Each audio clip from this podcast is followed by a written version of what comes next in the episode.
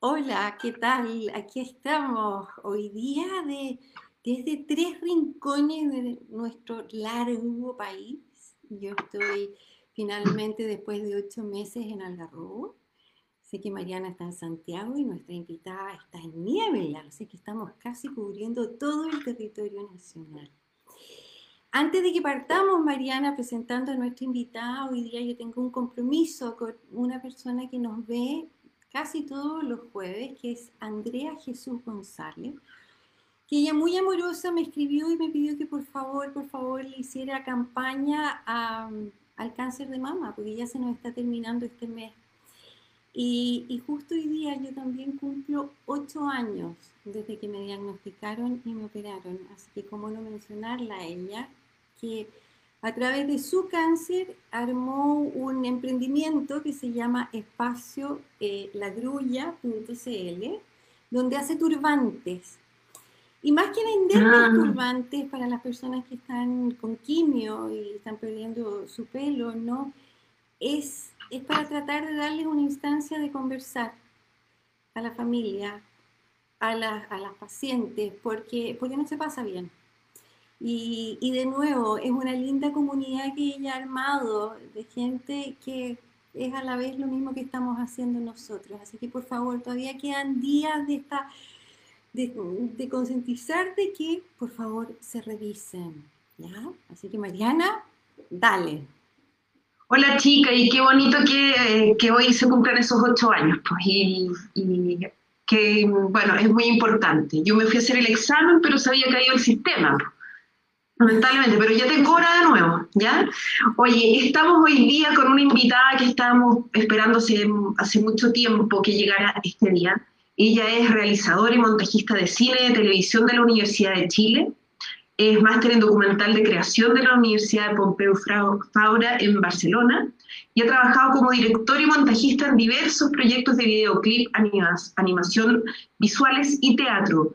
Pero yo creo que es más conocida por su ópera prima, el documental en primera persona Visión Nocturna.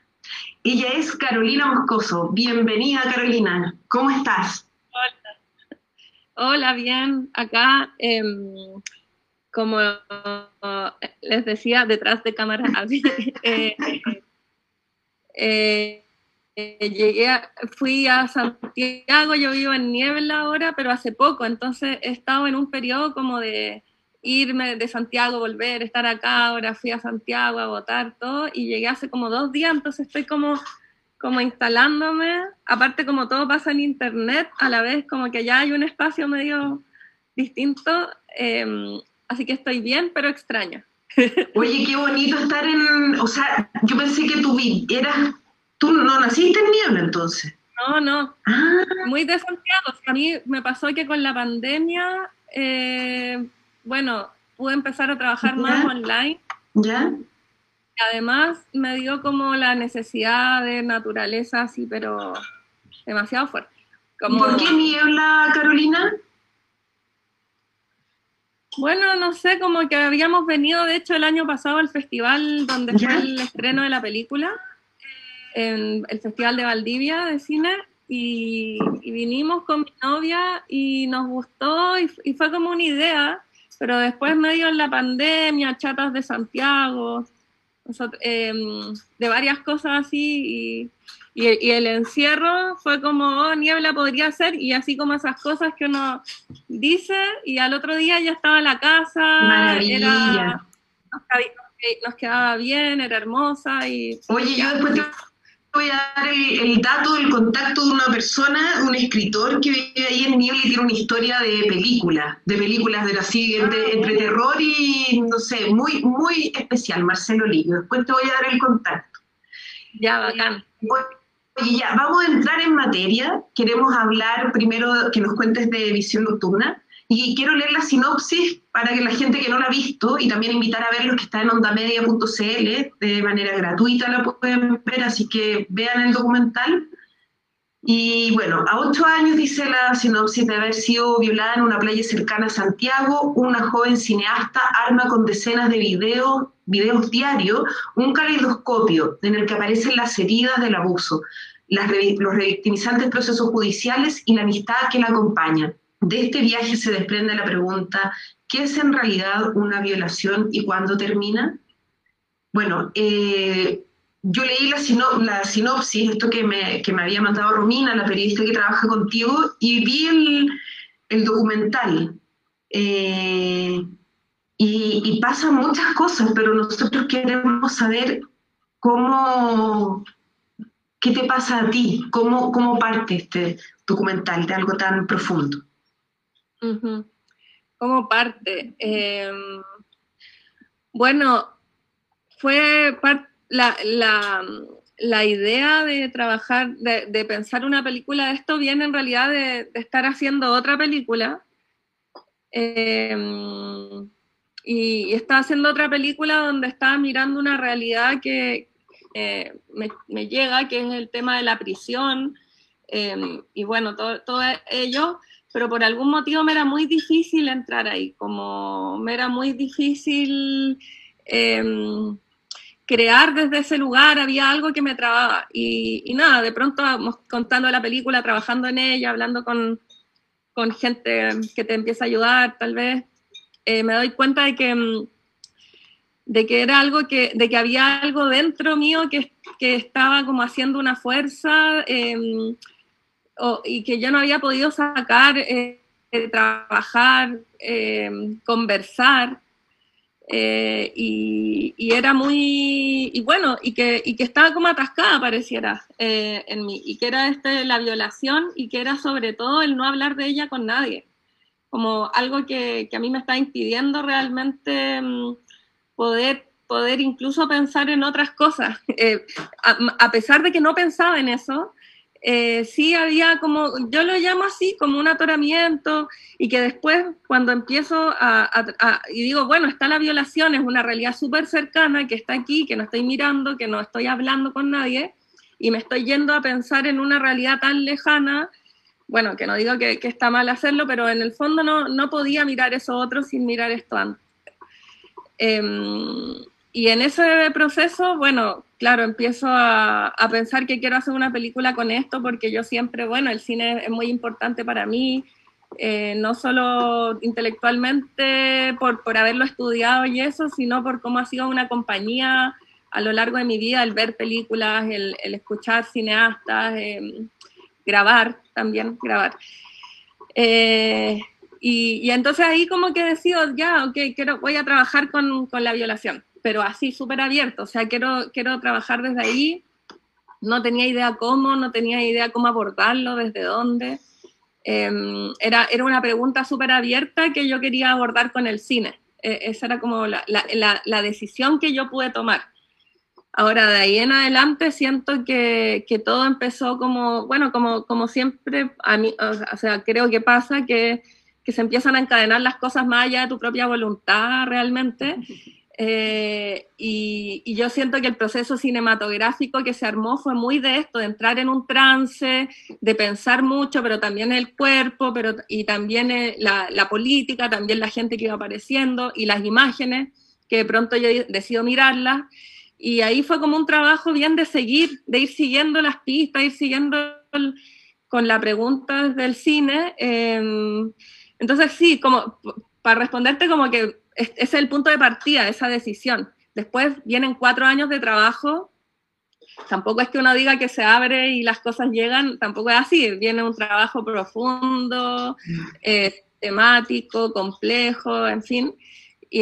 pero que parten desde, desde, esa, desde esa idea de juntar estas dos cosas dentro mío que me apasionaban, que es en el fondo una herida que estaba marcándome y, o, que me estaba, que tenía dentro junto con el cine, que es como un lugar eh, muy, muy mm, como de hogar, de alguna manera. Oye, Carolina, y cuando, y cuando tú decides hacer este, este trabajo y no hacer una película, un documental, algo, em, ¿siempre pensaste en presentarlo a un festival o querías hacerlo y ver qué resultaba de esto?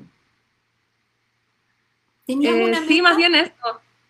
No, la verdad no tenía ninguna, ninguna como expectativa de lo que iba a pasar, eh, porque, mm, porque sí, siempre había visto como esto de los festivales y de que algunas personas eh, mostraban las películas ahí, pero como yo todavía no, no me había enfrentado a, a, eso, la verdad no era algo en lo que yo estaba pensando cuando, cuando hice la, ¿Y, quién fue, y, quién, fue la persona que cuando terminaste tu, tu, película, ¿no es cierto?, se la mostraste o tú la viste y te dijeron, oye, dale, tenéis que presentarla porque es demasiado buena. Bueno, no, eso igual empieza a ser como un recorrido, porque yo partí sin querer que la película fuera... Oye, perdón, me acabo de dar cuenta que mi nombre dice Simón Verdugo pero no se ve afuera, ¿o no? Sí, se ve. Ah, no sé si se ve en el Facebook. no sé. Pero no importa. No, me llamo así, me llamo. Voy a poner mi nombre. Ya, dale, arregla. Eh, Está usurpando la identidad, pero. Claro. No, eh, Claro, entonces ahí empieza como medio a, industrializarse un poco, a no sé cómo decirlo, como, como que empieza un recorrido ya muy estándar del cine, que es una industria de alguna manera, aunque muy pequeña y muy sin protección y, y muy votada por el sistema. El cine es una pequeña industria, por llamarla de alguna forma, donde hay como un sistema de funcionamiento súper estándar Em, cuando, cuando uno está como en estos lugares también de, de, producción, donde uno se va metiendo. Yo en mi caso empecé a hacer la película en el máster en Barcelona, y ahí ya hay como un universo de festivales, de todo este como entramado medio de cultura, pero de elite, pero también que ha ayudado a funcionar la cosa, básicamente. Entonces, como un año y medio después de, de yo trabajar la película sola, sola con Marta Andreu, que es una maestra ya española que, que, yo conocí, que es muy importante para mí y para el cine en esta época. Marta Andreu se llama, por si alguien ya después quiere... Ya, vamos a eh, la Marta, bueno, con ella trabajé y después de ese tiempo conocí a Macarena Aguiló, que bueno, es directora de esta película que se llama El edificio de los chilenos, eh, una película, bueno, también muy, o sea, muy relevante y, en primera persona, donde ella trabajaba em, como, su historia y abordaba desde, desde su, su historia, sus materiales, etcétera, em, el tema de la película, que no me voy a poner a hacer la sinopsis, podría hacerlo, pero no me siento preparada. Eh, entonces ella agarró la película, ah, claro, y lo que pasó es que yo estaba postulando un fondo en Chile y alguien tenía que hacer el pitch de la película. El pitch es como que uno para medio vender la película a los fondos y que te, y que te pongan plata, tú vas y presentáis la película como una comisión. Eh, eh, eso es, como un pitching, o un pitch, no sé cómo se llama, pero eh, ahí yo estaba en España y esto tenía que ser en Chile y entonces ahí la maca eh, le pedí a ella, me la recomendaron, me dijeron, bueno, ella yo creo que podría hacerlo y ahí ella fue. Y nada, ganamos ese fondo, eh, fue muy lindo, la maca entendió súper bien la película, pero la película en ese tiempo era escritura, o sea, yo solo llevaba un año y medio escribiendo. No, no era imagen. ¿No sabías que iba a ocupar las imágenes que ocupaste que tenías guardadas como tipo de vida? Sí, ya sabía y ya las había visto, pero no estaban editadas. Los primeros dos años todavía no, no montaba, las veía nomás, las miraba, tomaba anotaciones, escribía como un texto, eh, tratando de ordenar, de hacer dramaturgia, de entender eh, qué quería contar, desde dónde, en fin, como todas esas problemáticas de, de, contar algo. Y que son muy entretenidas, pues como yo ahora lo recuerdo muy, muy divertido esto, porque ya hace, en este momento ya se fue hace como tres años. No, pues ahí la maca le gustó y después yo dije, bueno, necesito una productora porque eso es lo que uno hace. Como tú dirigís la película, supone que hay productoras, bueno, hay formas de hacerla. Yo no creo que hay una sola, pero esta es como la más estándar en el cine pequeño. No estoy hablando de La Raín o Wood, esas como grandes industrias, que es otro tipo de cine también. Entonces, nada, pues ahí la maca, que es increíble, ella es, es maravillosa, se transformó en la productora de la película, que es, que es una una parte de la creación muy importante, porque al final, ¿cómo, ¿cómo vamos a llevar a cabo esto? ¿Cómo lo vamos a materializar? Porque en el fondo yo trabajar cuatro años en una película siendo yo no una persona millonaria que tiene, necesitamos fondos, necesitamos dinero de alguna parte para, para poder estar en eso, que, que, es algo, me parece fundamental que, hablemos entre artistas, como no, no, tenemos por qué todos ser un millonario y que nuestras familias nos puedan mantener mientras tú te sientas a escribir o a pensar, la vida como concreta existe y, y entonces, claro, ahí la, entra la productora que aparte de entrar desde ahí empieza creativamente a entender cómo esa materialización económica tiene que ir de acuerdo a, a, a, las ideologías de la película y a las reflexiones. Es un trabajo súper importante. Pues entonces, a tu pregunta, chica, te puedo decir chica, ¿cierto? Sí, por supuesto. Sí, es la chica. Ah, María Luisa me dice mi marido mm. cuando me está La maca básicamente. ¿Qué? La maca es la que básicamente agarró conmigo la película y, la transformamos finalmente en una película. O sea, pudimos construirla, porque, claro, desde tener una idea a llevarla a cabo, aparte una película como esta, que también tiene cosas que, a, a la que la sociedad le tiene resistencia a hablar. Eh, conseguir la cantidad de plata para una película que para muchos hombres, sobre todo, puede parecer una catarsis o, o, algo en el fondo que deberías quedarte callada y silenciada y ojalá dentro y no hables de esto, eh, también tenía que ahí haber una estrategia desde la creación y desde la producción súper, em, en el fondo, de, de, de, hacer entender un poco a algunas personas que no quieren que esto se hable, que, sí es relevante y, no que es relevante solamente, que lo necesitamos hacer como esta colectividad que ustedes están hablando y que mucha gente está armando, yo creo que también estos, estos relatos nos ayudan a dialogar. Oye, eh, y, cuando ya eh, sale la película y empieza, ¿no es cierto?, como a rodar por festivales, esto fue el año pasado, ¿no es cierto? Parte del 2019 y ahora no sé si cómo está sucediendo el circuito, el circuito internacional de, de, festivales, pero bueno, vemos acá, eh, has, ganado, has ganado festivales, has recibido premios, estoy mirando, por eso estoy mirando para el lado, eh, y, recibiste también un premio importante de, espérate que estoy buscándole acá, el premio del jurado en... Mira, primero el premio del jurado en Valdivia, que fue el estreno. ¿Qué tal? Premio especial. de eso, esa sensación, porque ya no es tuyo ya, ¿no? ¿Qué, qué pasa con...? Y además un, es un documental tan íntimo, ¿no?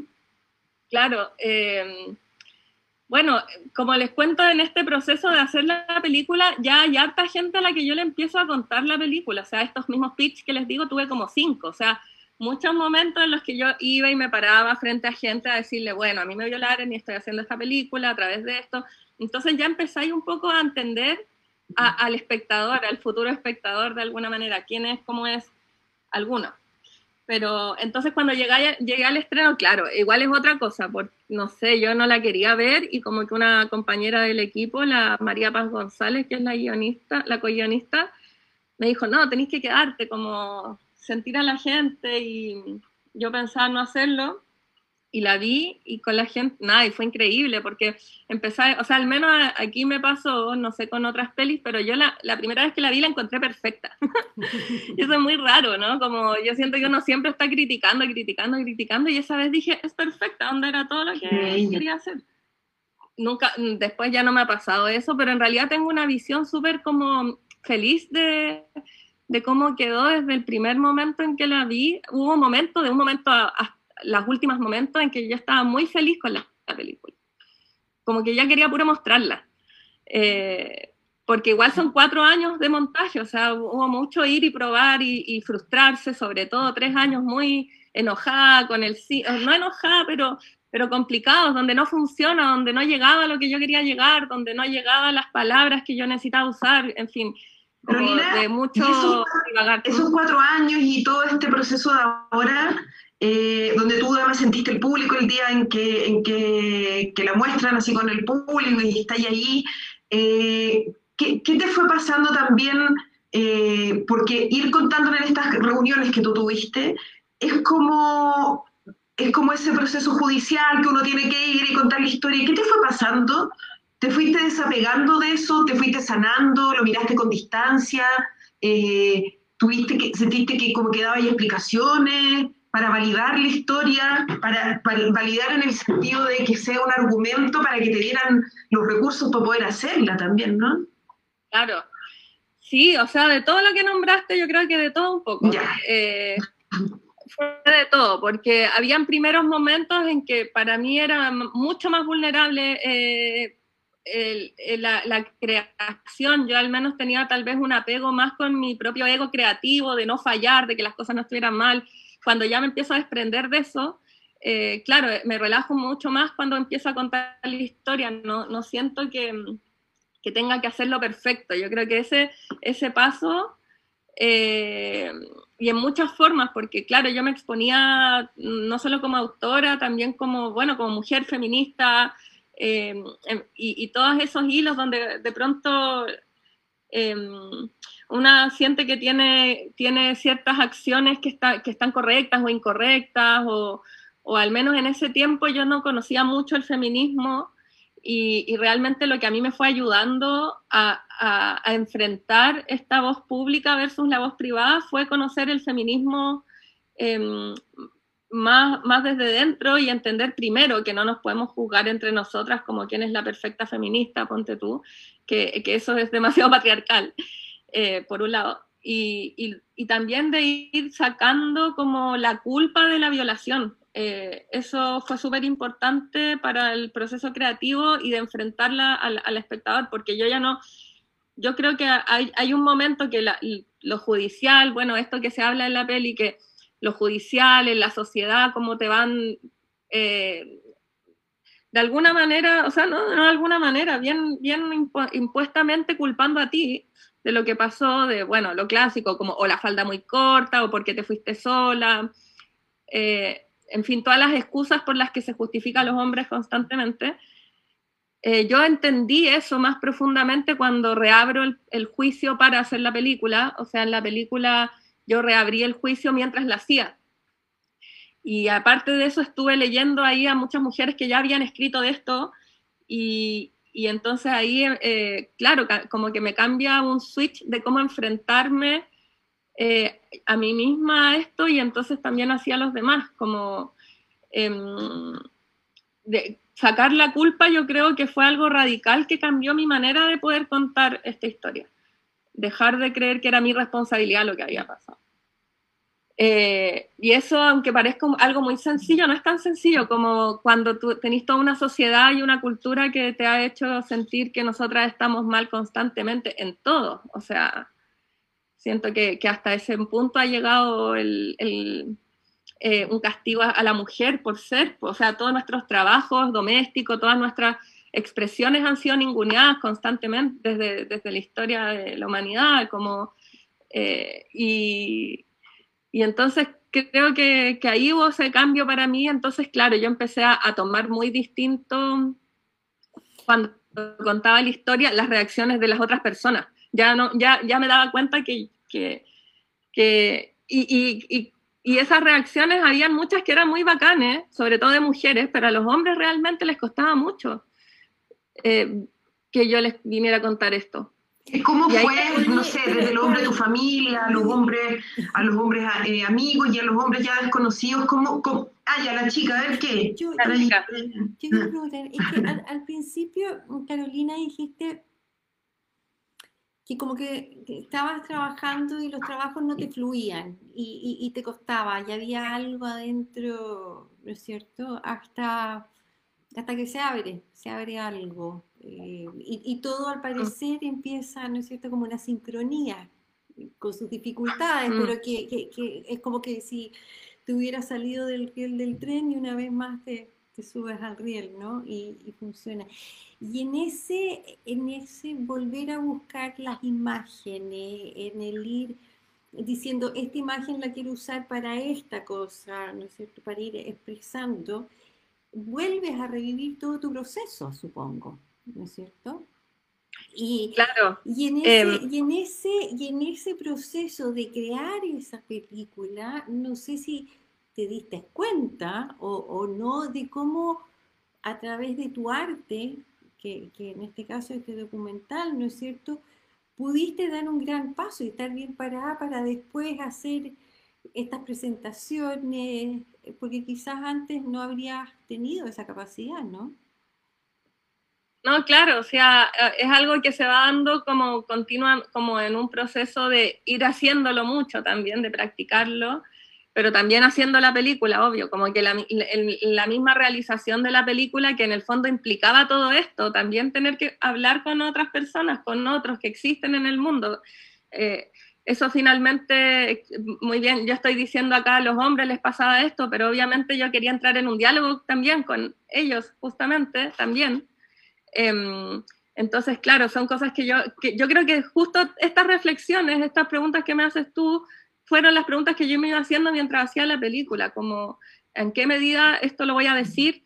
Yo sabía que, y tenía sueños donde entendía esto, y bueno, muchos procesos muy intensos y todo. Em, yo sabía que si yo no miraba las cosas como con la honestidad máxima posible, la película no iba a salir como, no, no, no iba a existir. Entonces, tuve que ir atravesando ah. varias como barreras antes de, de, yo poder llegar a lo que quería, porque, bueno, no sé, eh, son sensaciones difíciles de transmitir quizás, pero, pero en el fondo yo sabía que, que no podía mentir mientras la hacía, al menos, sobre todo a mí, estoy hablando de mentirme a mí. Mm. Eh, no podía hacer como que hacía una película de una violación, como mm. que la estaba haciendo, y para eso tenía que y claro, seguramente mirar eso tan de frente me hizo um, em, prepararme para estos momentos de ahora, de, mostrar la peli, pero además la película habla ya por mí, ¿cachai? Como que la película hace ese trabajo que antes tenía que hacer yo. Y hay un antes y un eh, después. Em, ¿Hay un antes de la Carolina y un después de la Carolina? Eh, sí, Sí, obvio, y, pero yo creo que siempre que uno hace algo, como que hay un antes y un después de, de ese algo.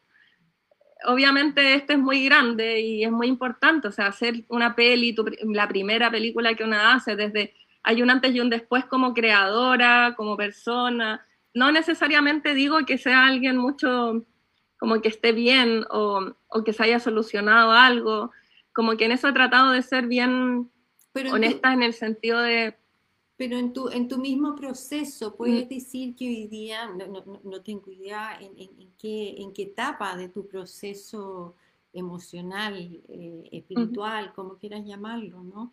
Eh, eh, estás, pero, pero antes de la película estabas en, en, un modo y hoy día estás en otro modo, ¿no es cierto? A, a, eso me refiero, de, no de fama y gloria y fortuna que uno quisiera, ¿no? ¿En, qué, etapa? ¿En qué etapa? Quedé después. Bueno, yo creo que mm, yo creo que a mí esta película me, me, hizo em, eh, como apropiarme de, de, mi lenguaje, de mi voz, de mi creación, de mi mundo interno. Em, apoderarme de, él, eh, de ello y, aparte mezclarlo con un activismo político relevante. Para mí eso es muy importante como em, la, la, revolución como en la casa y en la calle, ¿cachai? Entonces siento que, que como que hacer visión nocturna sobre todo me, me, hizo dar cuenta de, de, de de la libertad de, hacer lo que yo quiero eh, y, de, y, de, y de con ello también hacer transformaciones políticas que para mí son relevantes, pues como poder, poder desde ahí em, como el mirar la realidad. Como, que te digo, Oye, Carolina, porque cuando, cuando, yo vi el documental hay varios temas que, así como entrando para que la, gente que no lo ha visto, eh, vaya entendiendo también este camino, este proceso que tú estás viviendo también ahora o cómo lo has ido viviendo. Hablas del acercamiento al feminismo, hablas de este silencio que se rompe, que es tan importante, el de empezar a mirar a otras y que también nos, nos han pasado, yo creo que a todos hemos vivido situaciones de abuso. Eh, o muchas de violación o, o injusticias, en fin, y también eh, te encuentras con otras mujeres en ese camino y hay una parte muy bonita cuando tú hablas de hablas y muestras la, la imagen, o sea, primero está, bueno, está el parto, que eso es súper de alto impacto, yo no me lo esperaba, o sea, quedé para adentro, nunca había visto un parto, me daba cosas, eh, bueno, no me quedó otra, lo vi, pero es súper impactante. Y también cuando eh, hacen este ritual con la machi y tú ahí dices que eh, del mundo onírico y que a ti este documental se te vino como en un sueño, es decir, así como ya el inconsciente que te dice hazlo, y también eh, empiezas a conocer el mundo onírico mapuche. Cuéntanos como de, de, esto de lo femenino, ¿cómo fue? Sí, oye, ah, porque antes, de eso, Carolina, yo te, quiero contar que lo que más me, me impactó, no, no sé si lo que más me impactó, pero lo que me quedó haciendo un ruido rico fue cuando leí un reportaje que te hicieron, creo que fue en la revista del sábado, del Mercurio, o sea, a tu tiempo ya, ¿no? Tú hablaste de eso, de esa sanación del grupo de mujeres de, y de Samachi, mm. y, y, para mí borró todo lo otro. Fue tan importante, de nuevo, como al menos a mí me decían, ahí está, es esa comunidad, e, esa es la forma de, de sanarse, de ayudarse, siempre en comunidad. Sí, sí, yo creo que la película finalmente tiene, tiene mucho de eso, de cómo la amistad, el agruparnos em, es fundamental, pues sí, tiene, pasa eso. Yo creo que eso es lo que estamos haciendo ahora, que fue reprimido en cierto momento por llamarnos brujas o qué sé yo. Eh, y, que, y, que, y, por hacernos competir entre nosotras, y bueno, porque es demasiado poderoso lo que armamos juntas, pues es demasiado peligroso, fuerte. Nos peligroso para otros. Poderoso, O sea, tiene demasiadas dimensiones, como cuando nos juntamos, yo veo eh, mujeres y disidencias, que, que, son las colectivas con las que yo trabajo en general. Eh, sí, empezamos a desmenuzarlo todo, a, a, a, a mucha eh, sororidad, como se le dice. Em, sí, yo siento que hemos encontrado un lugar entre nosotras así súper relevante, no sé, y, sanador, como le dices tú, pero también muy revolucionario eh, a la vez. Bueno, una cosa no puede ir sin la otra quizás. Entonces, en la película, eh, para, o sea, yo en la película claramente hago una ficción un poco de mi vida, pero es mi vida real, es mi vida a la vez como algo que va súper de la mano. en el fondo es una película que yo hago performance con mí, conmigo. Y igual la llamo una ficción, como eh, yo sé que es un documental y que está catalogado como documental, pero igual al construir la historia, bueno, conversaciones sobre los géneros No, pero se escribe un libro y ya, es una construcción, por ende es una parte. Es cuando uno hace un reportaje, también hay cosas subjetivas. Yo como claro.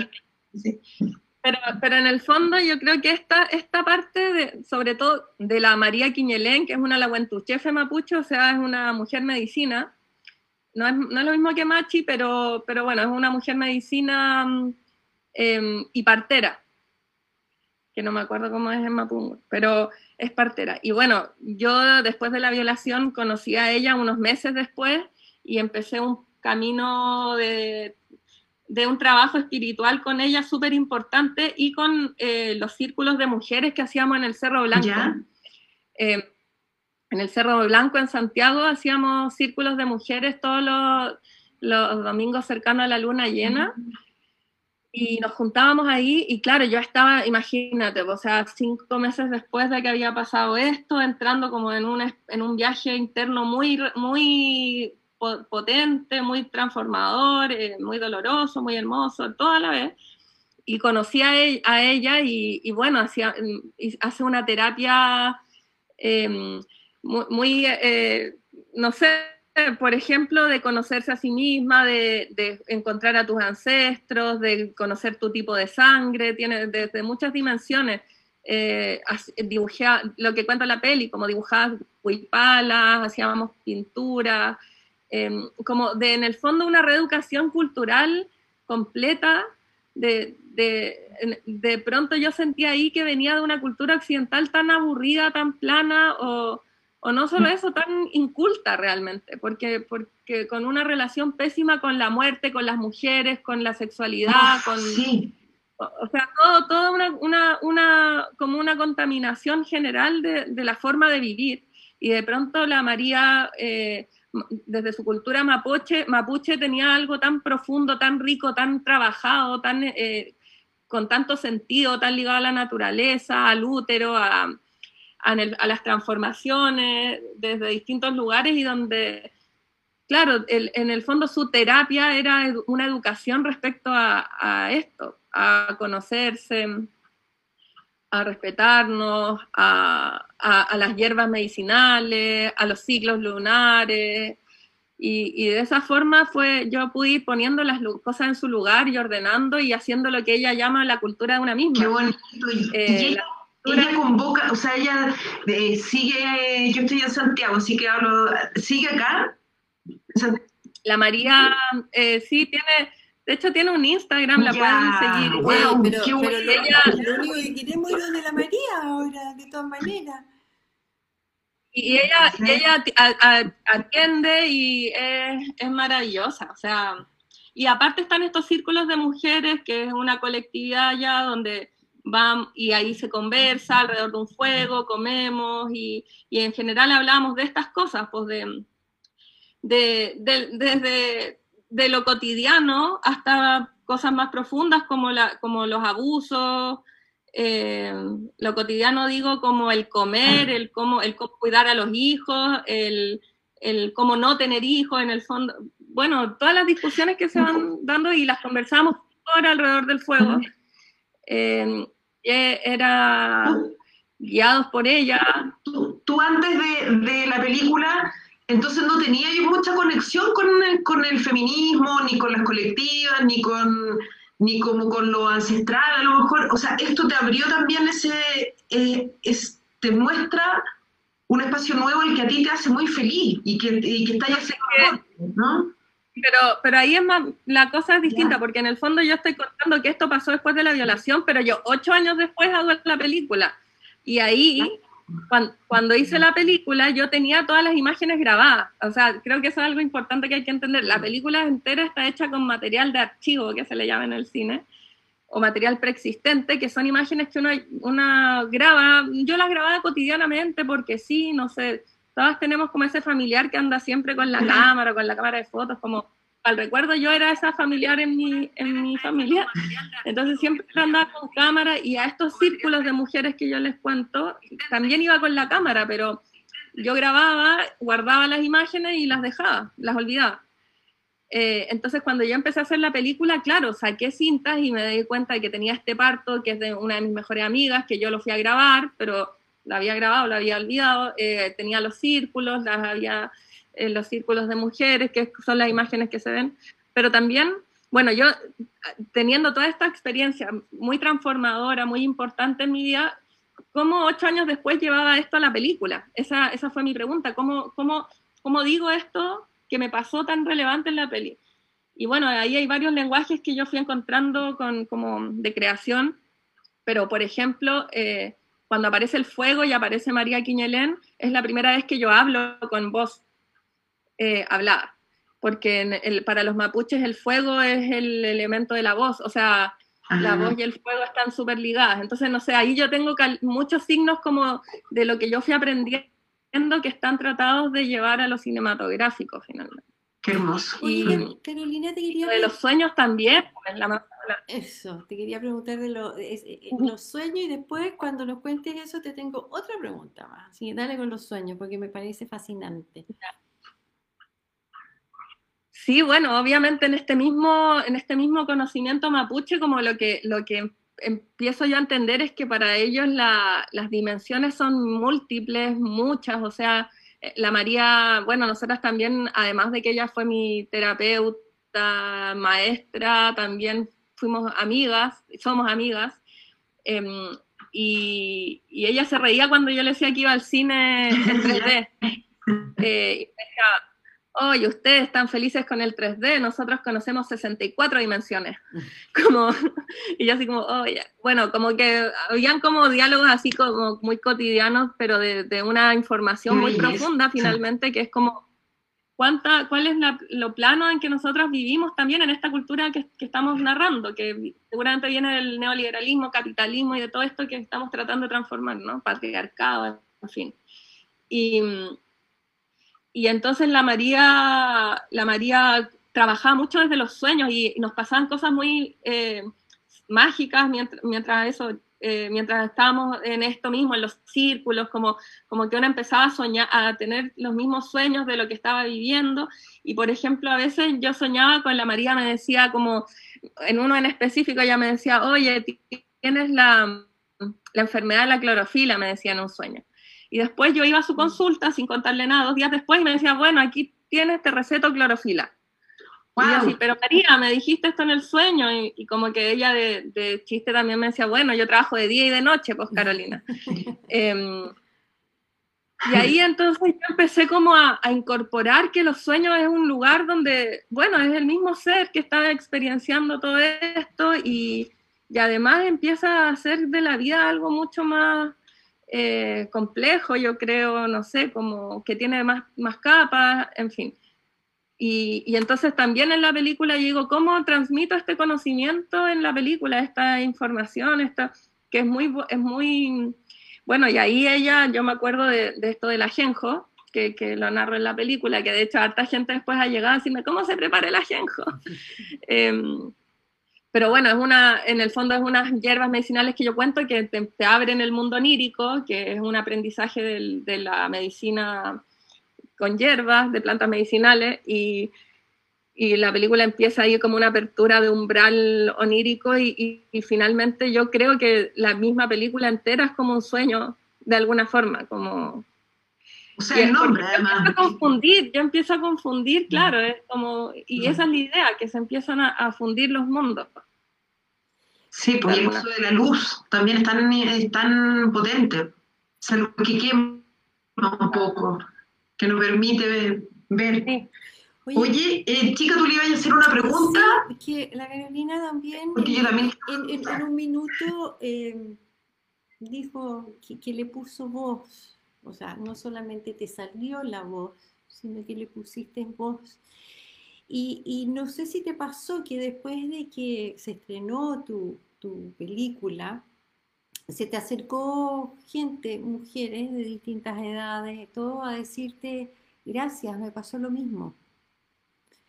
Porque en el fondo tú, tú, le, diste un lugar a muchas personas que no lo podían decir y te, y te lo digo porque mi caso es distinto, pero también se me acercó gente diciéndome, a mí también. Entonces, quería saber eso, ¿qué te pasa a ti con eso? Porque ahí, ahí ah, de alguna manera como que hay una responsabilidad o no. Eh, no sé, en realidad, bueno, sí pasa eso, o sea, cada vez que muestro la película llegan muchas mujeres a decirme em, que les pasó lo mismo eh, y, y, en general también les sirve mucho, yo creo, verla desde algún lugar, pero también les remueven cosas. No, no solo mujeres, también hombres me han contado o, recuerdan abusos que han vivido. Em, y, y, también hombres que, que, me dicen nunca había como dimensionado lo que pasaba realmente, como bueno, como harta, el, público reacciona muy visceralmente, he visto gente que termina con mucha rabia, gente muy triste, gente muy feliz. Eso es lo más que pasa a la gente, que sale como esperanzada, en fin, hay, muchas reacciones. Em, y, a mí me sorprendió igual la cantidad de gente que se te acerca y al final empieza a contarte que a ellas también. A mí me empezó a recordar, bueno, lo que se ha hecho ahora, como las funas o el Me Too, es lo mismo, en el fondo como a mí también, a mí también, y que se empieza a replicar. Eh, y, y, en el fondo yo siento que esto que pasó, al menos que a mí me pasa con Visión Nocturna cuando muestro la peli, mm, es algo muy colectivo que, se está haciendo ahora, que, en el fondo de este, de, de este a mí también empieza a salir otras voces y otras personas diciendo y estamos recién dimensionando eh, la cultura de la violación, que yo creo que antes ni siquiera la gente se acercaba a, pensar que eso existía propiamente tal porque estábamos muy calladas. Después de eso yo me he dado cuenta de la gente de ancestros para atrás también, em, cómo nació este, este, este, este colonialismo, bueno, de, de, puras violaciones, ¿cachai? Entonces empezás a darte cuenta cómo estaba denormalizado y cómo ahora, qué bueno, onda, desde, desde lo que hiciste tú, chica, hasta esto, hasta las tesis, eh, todos los relatos como sociales que se están moviendo, eh, están, enfrentando esa cultura. Lo que yo te preguntaba, eh, que, que, que, no, no ahondamos, pero lo que le pasó a los hombres, así como a tu papá cuando le contaste, mira, voy a hacer esto, a tu, a tu cercano, de repente yo creo que, no sé, poniéndome en el otro caso, en el, de, en el caso de Martín Prádenas y, y, Antonia, que, que claro, eh, ah, no, pero es que estaba curada, entonces a lo mejor la cagué yo y no me di cuenta, y todo, toda esa normalización. De repente un hombre que se da cuenta, chuta, en realidad sí, pues eh, me metí con esta niña, o sea, empieza, empezar a echar la película para atrás, ¿no? Eh, ¿qué, qué, ¿Cómo fue eso? ¿Qué reacciones encontraste? Claro, o sea, yo, yo creo que más que desde solo la película, que justo fue en un relato muy eh, paralelo a, esto que empezó a hacerse público, eh, yo empecé a darme cuenta cómo la gente a mi alrededor, eh, varones, como que mm, estaban cuestionándose incluso, ¿habré violado a alguien y no me di cuenta? Como lo que decís tú. O sea, hasta a ese punto de inconsciencia estábamos. Em, y, yo me doy cuenta cómo eso removió un montón y en el caso de mis familiares más cercanos, yo creo que también eh, este sustento de tranquilidad a través del silencio, de pronto llega alguien y lo rompe, en este caso yo, y, demuestra que no es tan terrible y que de hecho no solo no es terrible, sino que es, es, mucho más aliviante tener las cosas ahí sobre la mesa. Em, y y, claro, como, como en lo íntimo, o sea, mi papá es un personaje en la película, entonces obviamente para él eh, es todo, todo un, un, recorrido personal que él tiene que vivir con el enfrentar como, como esto, pero, pero él sobre todo está demasiado feliz de, por mí, como que yo creo que como que su, su reflexión de esto más política que obviamente la tiene, o sea, tiene dos hijas muy feministas y, está ahí como tratando de entender. Eh, más allá de eso, él, se ha dado cuenta de la relevancia que tuvo y yo creo que antes no se daba cuenta de lo importante que era o que había sido este hecho, tal vez minimizándolo, em, por, tal, por, bueno, por la, por, por la costumbre de que esto sucediera siempre. Y después como que ahora obvio, o sea, imagínate, pues yo almuerzo con él y hablamos de esto, él está así demasiado ya lleno de la... Todos los de la y todo el profesional además, eso, y verte contenta a ti. Oye, ¿y ahora en qué estás? Porque tú, estás, tú nos contaste en un principio que había, estabas en, un proceso de un documental eh, de, de, la cárcel, algo así nos dijiste, ¿no es cierto? No, sí, o sea, ¿y ahora yo trabajo... ¿Qué está ahí? estoy en hartas cosas. De hecho, estoy haciendo clase ahora que es como de lo más bacán que me ha pasado. De aquí clases de, material de archivo, de cine, de montaje, que es como lo que yo más hago. Y eso es nuevo, lo he partido haciendo ahora con la pandemia y, y ha sido increíble. Como es demasiado bacán como eh, este feedback con, con gente que está como aprendiendo y tú también estás aprendiendo.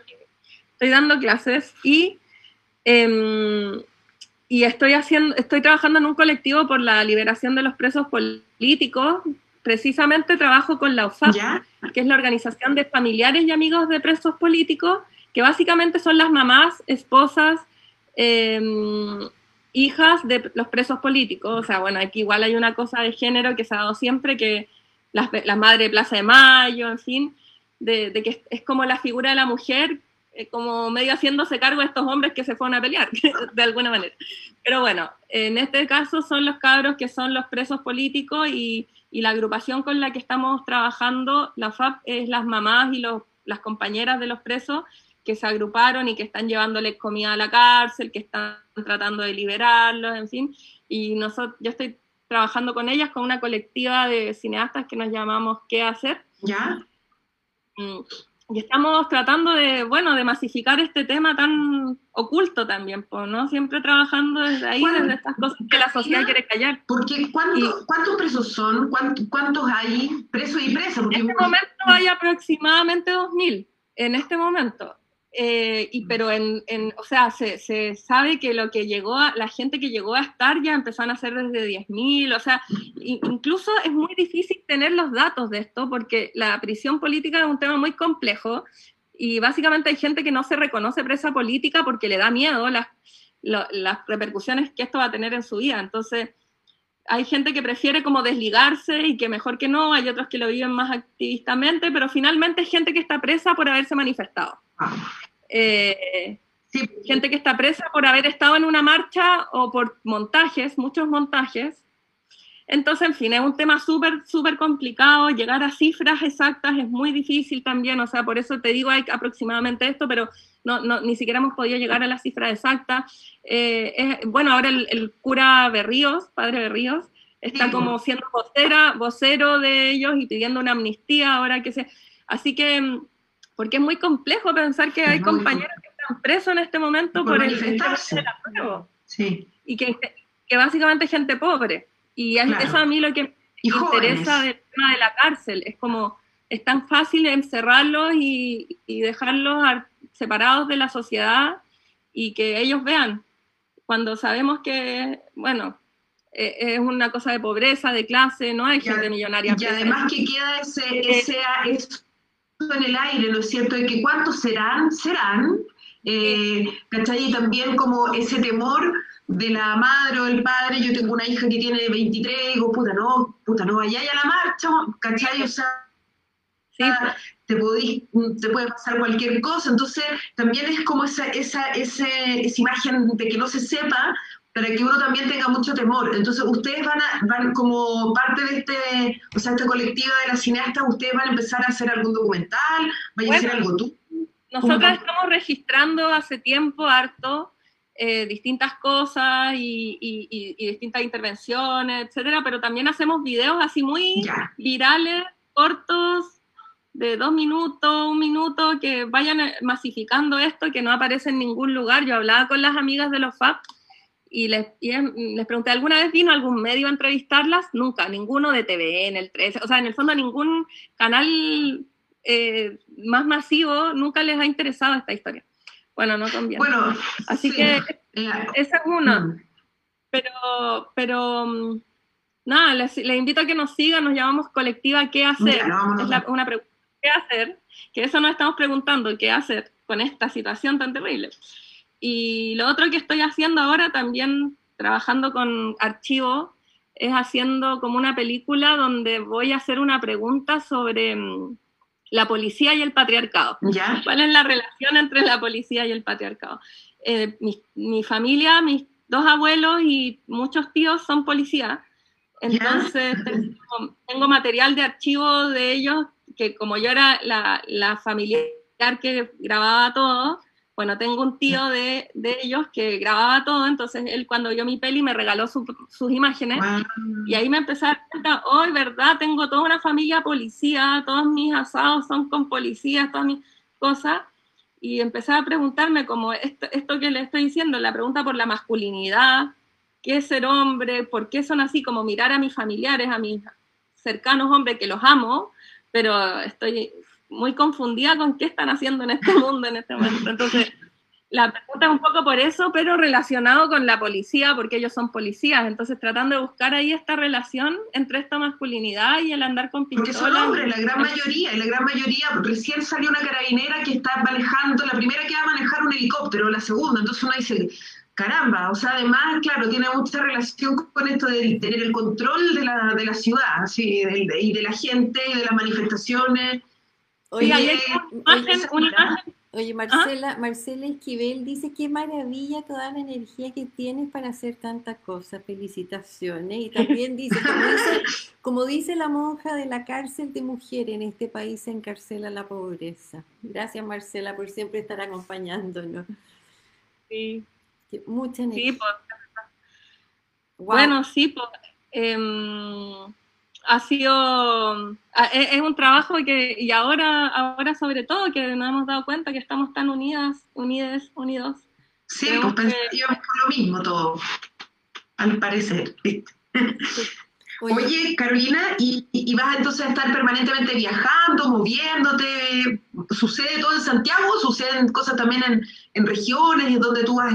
Para la, la película, claro, ahora recién la estoy escribiendo, empieza todo de nuevo, buscar los fondos, todo, y, pero estoy ya escribiendo, tengo las imágenes, así que estoy trabajando en eso. Vamos a ver. Y también estoy editando un documental eh, que, que, también, bueno, ya acá que estamos como colectivizando las mujeres, que es sobre el equipo de fútbol femenino ah, de... qué bien! ¿Ya? Eh, qué Todo el camino hasta el Mundial de Fútbol. Que en esta selección fue la primera selección chilena de fútbol femenino que fue un mundial. Entonces fue como un hito muy importante que la, prensa obviamente no cubrió. Muy poco, eh, sí. Muy poco. Entonces, este documental son unas chicas, que una de ellas es Grace Lascano, que es la periodista, una periodista como de las pocas mujeres que hay ahí, relatoras de fútbol y periodista deportiva muy seca.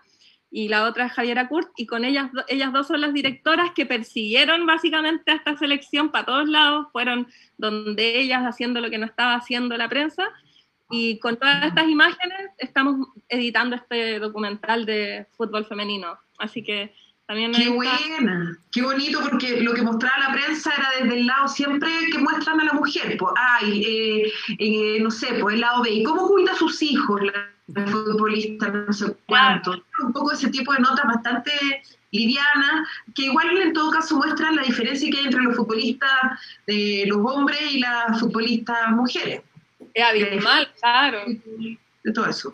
Qué buena. Oye, e-, esta conversación ha estado súper entretenida. Estaba pensando que creo que Carolina ha sido nuestra invitada más joven que hemos tenido hasta el momento. Y, yo creo que no por ser la más joven es la que menos ha hecho, porque tienes un recorrido increíble. Eh, como te dije al principio, podría ser mi hija, tienes la misma edad que mi hijo mayor, y te veo que estás, pero sin parar. Qué, maravilla, eh, qué maravilla lo que hiciste, ese de poder darle voz a muchas, a mm. muchos también, porque no solo les pasa a las mujeres, les pasa más, ¿no? Eh, por todo lo que estás haciendo, por, por, por, por ponerle voz a lo que no tiene voz hasta ahora. Así mm. que, pucha, qué rica conversación. sí, muy buena. Esta hora, te juro, yo creo que esta hora es como rara, debe ser con menos minutos porque siempre se nos hace corta, Mariana. yo miro el reloj y digo, no, no puede ser, pero, pero ya es hora, así que... Sí, que lata. Así que las dejo a ustedes para las últimas palabritas y para que nos cuentes quién viene la próxima semana. Eh, bueno, Carolina, yo quiero darte las gracias. La verdad es que fue una muy rica conversación y me gustó mucho porque eh, nosotros no buscamos información tuya, lo que había salido en prensa, y la verdad es que creo que esto es como, eh, por lo menos lo que yo escuché y leí, no, no te había escuchado hablar de esto también de, de, la búsqueda, o sea, de esto de la, de, eh, de, nuestra sociedad occidental, de esta cosa tan plana, de esta cosa que no pensamos mucho, que no reflexionamos, que vivimos muy conectados al parecer, pero para adentro nada, entonces te o sea, te felicito por el trabajo que hiciste y, qué, qué, maravilla sigue mostrándole a toda la gente esta hermosa, lo hermoso que es tener conexión con uno mismo y así tener mejor conexión con los demás, yo creo, y tener un mundo más justo. Así que te lo agradezco mucho. Y, y, bueno, viene Ruth Vilch, nuestra invitada permanente los primeros jueves del mes, pero yo quiero que Carolina se despida que un minuto, así que... ¡Ay, ya! No, bueno, mucho, mucho gusto de conocerlas a las dos. También las felicito y agradezco que estén haciendo este espacio. Eh, lo que me están contando de, la fundación que van a eh, todo eso me parece así muy, muy importante y, y, qué bueno que hayan estos espacios para que hablemos, para que conversemos entre todas, compartamos eh, saberes y carencias. Mira, la fundación todavía no tiene su rol, su rol, eh, ¿cómo se llama? El rol no sé cuántito, pero, pero estamos activo, no sé. Claro, pero estamos funcionando, así que si tú sabes de alguien que ah, necesita una instancia, que se contacten con nosotros porque tenemos psicóloga, tenemos terapeuta y, y vamos a atender igual, con rol único, sin rol único, da lo mismo, la necesidad está. Entre todas nos arreglamos. Oye, qué bueno, sí. ¿Cómo, ¿Y cómo se llama la Entre fundación? Todas. Entre todas. Entre, todas. Y después, mira, te voy a mandar por, por, correo, pero para la gente que la quiera buscar, las llaves de la chica.cl. Y hay información de la fundación, los, los, programas, va a quedar también grabado tu programa. Oye, hay que despedirse. Sí, oye, espérate, antes, antes, que lo vamos a mandar después, ah, pero nos están pidiendo el Instagram de María. ¿ah? Así que tenemos que. Ah, después lo anotamos ahí en. Ay, yo, yo Instagram hace como una semana, pero se los dejo. Sí, lo deja y lo subimos después. Ya. Eso, porque no me lo sé de memoria. Y nosotros, y nosotros lo, vamos a subir después. Adiós, que estén bien. Saludos a todos. Chao.